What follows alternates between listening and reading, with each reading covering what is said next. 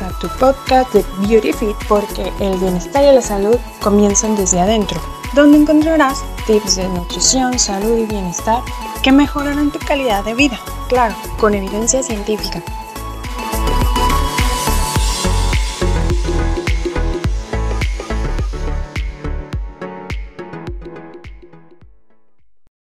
Hola, ¿qué tal? Sean bienvenidos a nuestro cuarto episodio de este podcast de Beauty Fit. Nosotras somos las nutriólogas Perla Ponce y Fabiola García y esperamos que se encuentren muy bien desde donde nos estén escuchando. ¿Cómo estás, Perla? Hola, Fabiola, muy bien, gracias. ¿Y tú? También muy bien, gracias. ¿Lista? Sí, lista. Bueno, pues en el episodio del día de hoy trataremos sobre la nutrición y la lactancia el cual la verdad platicábamos Perla y yo de que en realidad es un tema bastante amplio que requeriría varios episodios.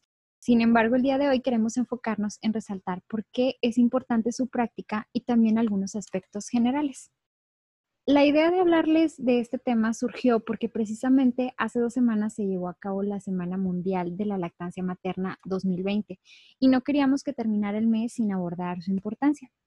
La leche materna pues es la mejor alimentación que se puede ofrecer tanto al recién nacido prematuro como a término, ya que la leche materna le aporta los nutrientes necesarios para el crecimiento y desarrollo en la cantidad adecuada a los requerimientos del bebé y a la capacidad de absorción y de metabolización de estos nutrientes. Me gustaría recalcar las diferencias en la composición de la leche materna contra las leches de fórmula. La leche materna tiene numerosas propiedades nutricionales, inmunológicas y componentes bioactivos que no se encuentran en ningún otro tipo de leche. La leche de fórmula, por su parte, básicamente se compone de macronutrientes que ya conocemos, lo que es proteína, grasa, carbohidratos, y micronutrientes como vitaminas y minerales, omega 3, agua, pero adicionalmente le agregan azúcar. Entonces, para nada es necesario en un recién nacido en tanto que en la leche materna también contiene estos macro y micronutrientes que mencioné, pero adicionalmente tiene anticuerpos que le van a proveer defensas al recién nacido. También le va a proveer de hormonas, de factores de crecimiento que para nada vamos a encontrar en la leche de fórmula. Claro que existen excepciones en las que tendría que optar también por la leche artificial como una opción para fortificar. De igual forma, en la semana les publicaremos una imagen con esta comparación del contenido, tanto de la leche materna como la leche artificial. Así es, y así como hay beneficios para el niño, practicar la lactancia tiene muchos beneficios para la madre. Y yo les voy a platicar un poquito de ellos y pues en mi experiencia como madre pro lactancia y que lleva practicándola un año, pues sí tiene muchos beneficios. Uno de ellos, o el más inmediato que podemos mencionar, es que el amamantamiento en posparto inmediato ayuda a la involución del útero y disminuye el riesgo de sangrado uterino. También disminuye el riesgo de osteoporosis de la madre en etapas posteriores de la vida, ya que mejora su densidad ósea. A lo mejor pudiéramos pensar que tal vez va a hacer que la madre pierda más nutrientes y pues no, pero nada, ayuda a la salud de la madre años posterior a practicar la lactancia Además, tiene sobre la misma línea, ayuda a la remineralización ósea y la incidencia de fracturas posmenopáusicas y riesgo de cáncer. También la lactancia tiene un efecto protector para la madre sobre la depresión postparto. Además, algo que a lo mejor a muchas mamás les va a gustar es que durante la lactancia la movilización de depósitos grasos que se produce en la mujer facilita la recuperación de peso previo a la gestación. Obviamente, esto tiene que ir acompañado de una dieta sana, saludable, equilibrada, junto con ejercicio físico. Y también es el único momento en la vida de la mujer en que la grasa acumulada en las caderas se moviliza con facilidad. Una súper buena noticia. Así que es el mejor momento para hacer algo de ejercicio suave para perder algún centímetro de esta zona. Entonces, son muchos beneficios también por el lado económico porque pues nos ahorramos todo lo que a veces se gasta en las platas de fórmulas y también el trabajo porque nos evitamos uso de muchos biberones, la esterilización, el tiempo que todo lleva el eh, esterilizar, el usar, cambiar los biberones y pues el lado económico. Entonces la lactancia materna supone desde una perspectiva social una inversión en temas de salud a corto, mediano y largo plazo.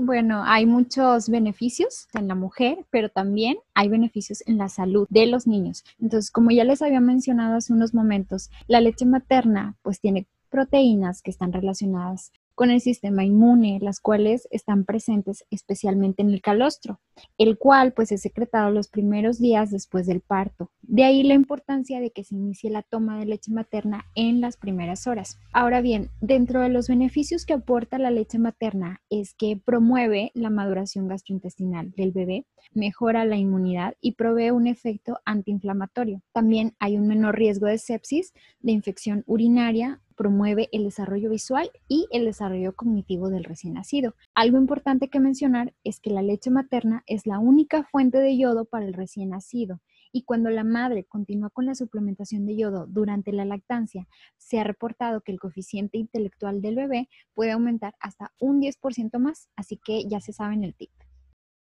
Y bueno, en cuanto a la recomendación de cuánto tiempo debe ser lactancia exclusiva, la OMS nos recomienda que hasta el sexto mes. Esto es a libre demanda y significa que les vamos a dar únicamente leche materna al bebé, no le tenemos que dar agua ni test. La leche materna es suficiente. Algo que en investigaciones se ha encontrado es que se puede dar a lo mejor ciertos alimentos a partir del cuarto mes, pero la recomendación es hasta los seis meses debido a que es por semana que se le puede dar cierto alimento, entonces como la mayoría de las mamás no saben cuál se puede, cuál no, pues se recomienda que hasta los seis meses que ya el bebé está más maduro su sistema digestivo.